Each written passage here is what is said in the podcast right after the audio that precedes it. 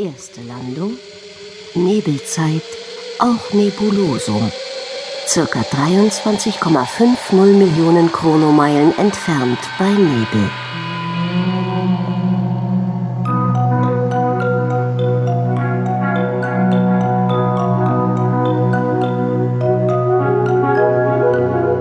Lieber Jonas, heute bin ich in die allerälteste Zeit gereist, ins Nebulosum.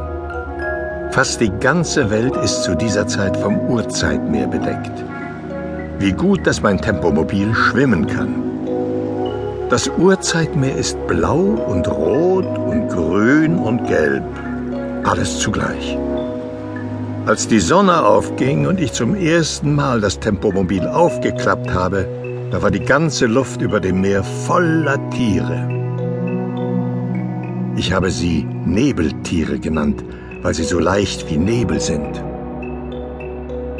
Den ganzen Tag spielen und tanzen sie zusammen in der Luft. Man kann stundenlang zusehen und es wird nie langweilig. Am Abend sinken sie zurück ins Meer und am nächsten Morgen sind sie wieder da. Lange habe ich nachgedacht und geforscht, woran das liegen kann. Dann habe ich herausgefunden, dass jedes Nebeltier aus Millionen von winzigen Regenbogentierchen besteht, die durch die Sonnenwärme aus dem Meer aufsteigen und in der Abendkühle wieder zurücksinken.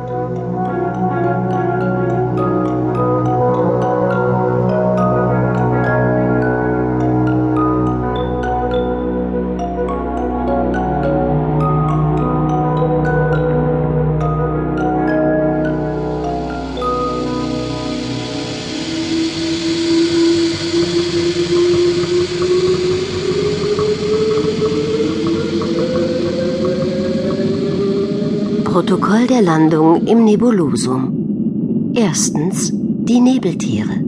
Immer wieder neu sich bildende Lebensformen über dem Nebelmeer. Äußere Gestalt wechselnd. Bestehen aus Millionen von Regenbogentierchen. Zweitens die Regenbogentierchen. Größe der einzelnen Tiere 0,35 cm. Farbe unterschiedlich. Lebensraum Nebelmeer.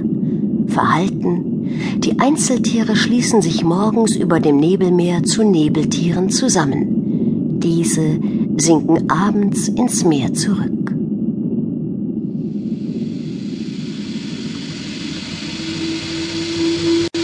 Nächste Landung Zuckerzeit.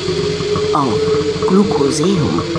Fast genau 19,63 Millionen Chronomeilen entfernt.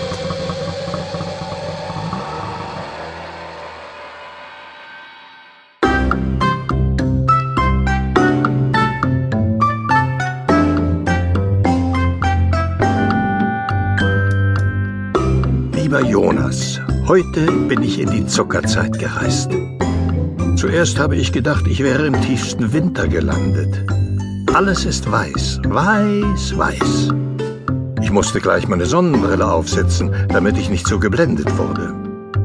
Und besonders warm war es auch nicht. Der Sturm fegte mir winzige weiße Kristalle ins Gesicht. Und als ich ein bisschen davon probierte, merkte ich, dass der Schnee süß war. Es war nämlich gar kein Schnee, sondern Zucker. Stell dir vor, die ganze Erde war zu dieser Zeit mit Zucker bedeckt. Ungeheure Gebirge aus Kandiszucker glitzern in der Sonne. Wasserfälle aus Karamell stürzen in die Tiefe. Karamell, weißt du? Du hast doch mal mit Oma Karamellbonbons gemacht. Wenn man Zucker schmilzt, wird er ja flüssig und braun. Durch die Wälder aus riesigen Lollis gleitet die Zuckerschlecke.